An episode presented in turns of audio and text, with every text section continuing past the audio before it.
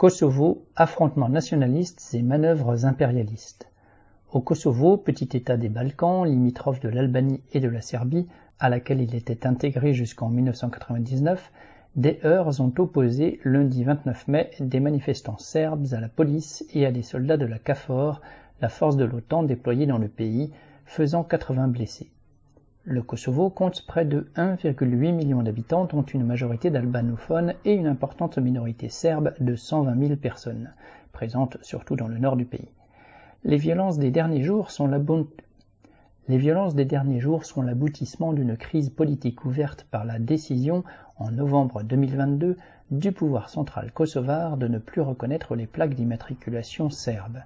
La Serbie, qui n'a jamais reconnu l'indépendance du Kosovo, a alors appelé les Serbes à protester en refusant de siéger dans les institutions kosovares, puis à boycotter les élections municipales organisées en avril pour remplacer les maires des missionnaires. Cet appel ayant été très suivi, le taux de participation à ce scrutin n'a été que de 4%. Seuls candidats, des maires albanophones, ont donc été élus à la tête des quatre principales villes du Nord. Lorsque vendredi 26 mai ils ont tenté d'entrer dans les bâtiments municipaux, ils ont été accueillis par des manifestants serbes. Les États-Unis et l'Union européenne sont intervenus en appelant le chef du gouvernement kosovar, le nationaliste Albin Kurti, à faire preuve de modération, notamment en annulant les élections municipales contestées par les Serbes. Dans le contexte de la guerre en Ukraine et alors que la Serbie a reçu le soutien de la Russie et de la Chine, les dirigeants occidentaux ne souhaitent pas voir s'ouvrir un foyer de crise dans les Balkans. Leur pression diplomatique s'accompagne du renforcement de la présence militaire de l'OTAN qui a annoncé l'envoi de 700 soldats supplémentaires dans le nord du Kosovo.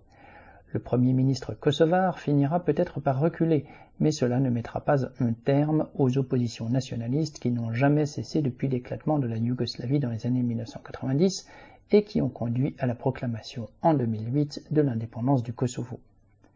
Formée au lendemain de la Deuxième Guerre mondiale sous la direction du Parti communiste et de son chef Tito, la République fédérative de Yougoslavie avait permis à des populations entremêlées de longue date de coexister pacifiquement grâce à un relatif équilibre des droits reconnus à chaque composante nationale.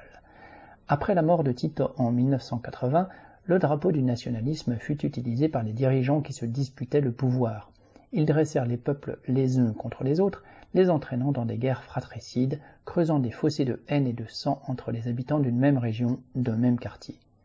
Pour asseoir leur autorité sur des territoires, purifiés ethniquement, ils se livrèrent à des massacres.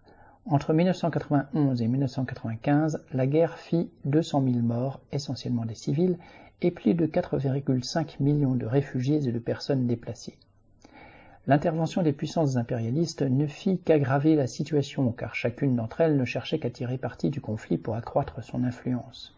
Jouant le rôle de gendarme de l'ordre impérialiste, les États-Unis mirent fin à la guerre en imposant en 1995 les accords de Dayton qui avalisaient les découpages ethniques imposés par les nationalistes.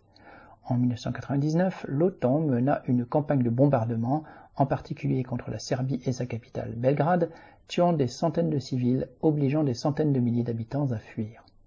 Les affrontements actuels au Kosovo montrent que les interventions impérialistes, les bombardements, les envois de contingents militaires n'ont rien réglé.